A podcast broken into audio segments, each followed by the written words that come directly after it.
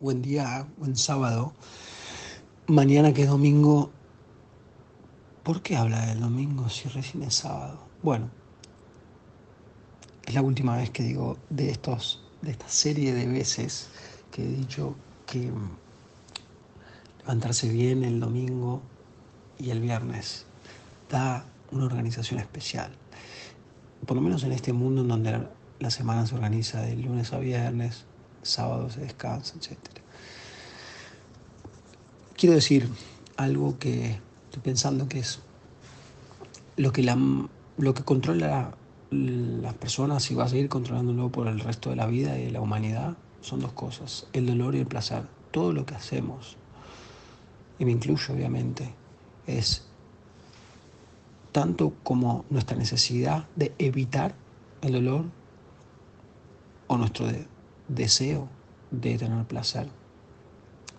Cuando muchas veces me pasa en el trabajo que escucho a personas decir que este, sobre los cambios que quieren hacer y que no pueden hacerlo, que se sienten frustrados, que se sienten como exigidos por tantas cosas, inclusive enojados consigo mismos porque eh, saben que necesitan tomar una acción, pero no pueden llevarse a ese estado de tomar una decisión, de cambiar. Hay un elemento, hay una razón que es fundamental en esto. Se sigue tratando de cambiar la conducta, es decir, el efecto, en vez de lidiar con lo que causa la razón que está detrás por la que no puedo hacer eso. Eso es lo que estuve hablando estos días en relación a un video de TikTok, creo que también lo puse en Instagram, sobre la terapia cognitivo-conductual y el intento psicoanalítico, que no es hacer terapia psicoanalítica. Si siempre estamos tratando de cambiar la conducta a la fuerza, estamos tratando de modificar el efecto, pero no estamos dándonos cuenta de qué es lo que nos hace sentirnos frustrados o con dificultad. Tampoco se trata de quedarse sentado hasta que uno resuelva. Por eso justamente lo que hablamos ayer era decir, elegir hoy una cosa que es fácil hacerla, que la tengo pendiente, agarrar y hacerla, otra que no es tan fácil o que no se puede resolver hoy, pero que decido hacerla hoy para que entonces durante la semana, durante el tiempo que sea, se haga. Pero también intentar entender qué hay detrás. Una de las formas de entender qué hay detrás es escribir, llevar ese cuaderno, revisarlo, sin que yo lo pida, sin que yo lo sugiera como trabajo, como ejercicio.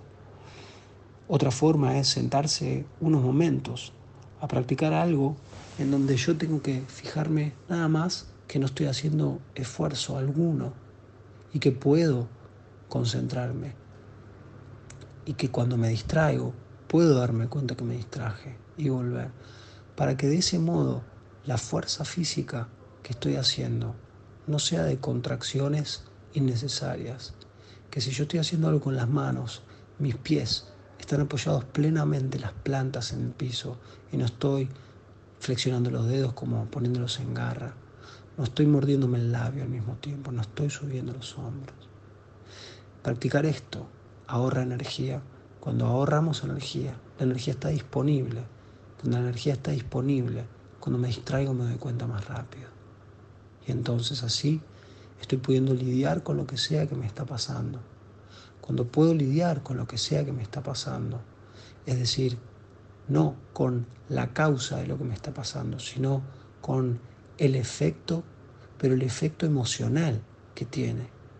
Entonces, si yo puedo lidiar con el efecto emocional que tiene, no voy a ir directamente a sacarme el efecto emocional, sino que voy a poder estar allí con eso. ¿Qué me pasa con eso?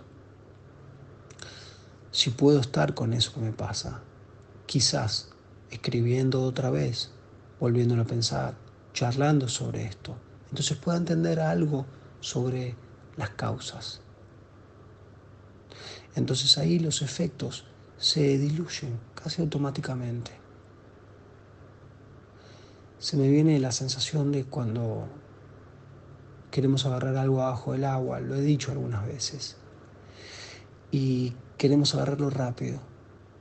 El mismo movimiento de querer agarrarlo rápido empuja el agua que hace remolinos según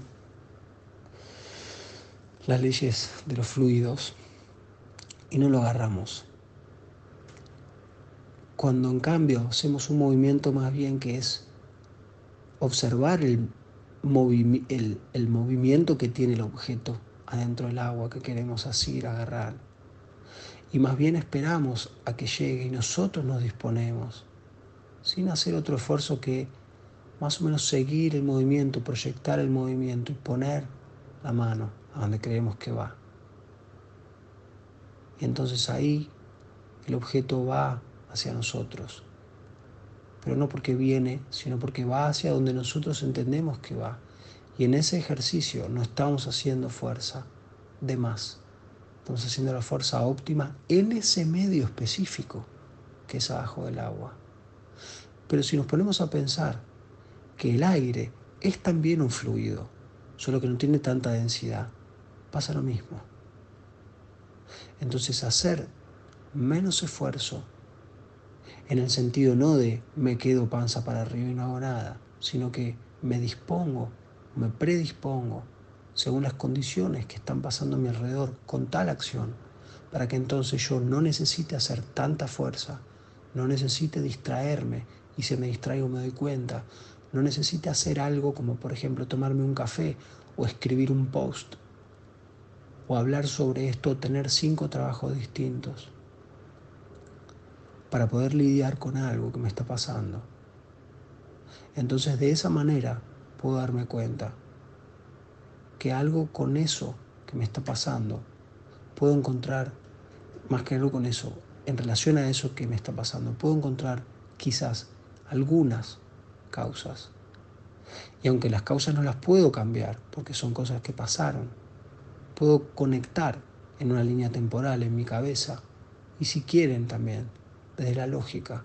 Y una vez que desde la lógica comprendo y desde la sensación interna que me permite la lógica comprendo, entonces lo que yo suelo hacer, que es como una acción obligada, no la necesito hacer, pero no porque, ay, ya no me importa, sino porque me doy cuenta que esa acción medio obligada, forzada, requiere justamente de un esfuerzo que no es la ley del mínimo esfuerzo. Entonces no necesito hacer tanto. Quizás ya no necesito más ir a eso. Quizás ya no necesito más el cuarto café. Entonces, teniendo todo esto, de que me doy cuenta de la imagen, de estar dispuesto a que eso que está bajo el agua caiga hacia mí, para en ese tiempo hacer el mínimo esfuerzo y para en ese tiempo ver qué me pasa mientras tengo esa paciencia o no la tengo, qué emoción tengo. Cuando me doy cuenta qué emoción tengo, entonces ya no necesito estar diciendo, tengo que hacer esto, tengo que hacer esto, tendría que hacer esto y ahí es donde me siento exigido, forzado. Ahí es donde rápido voy a hacer otra acción para evitar el dolor. El dolor de darme cuenta que estoy sintiendo que debería hacer eso y busco en verdad una acción que me dé placer. Justamente cuando la acción que busco para que me dé placer está destinada a evitar el dolor, se juntan placer y dolor, cuando no necesariamente tienen que ir juntos. El dolor lo podemos percibir, lo podemos comprender, podemos ver qué podemos hacer para eso, qué podemos hacer para que no duela tanto. Y dejar que el placer sea no para tapar el dolor. Comer si da placer, que sea por placer, no para tapar el dolor. Un fuerte abrazo y lo mejor. Adelante.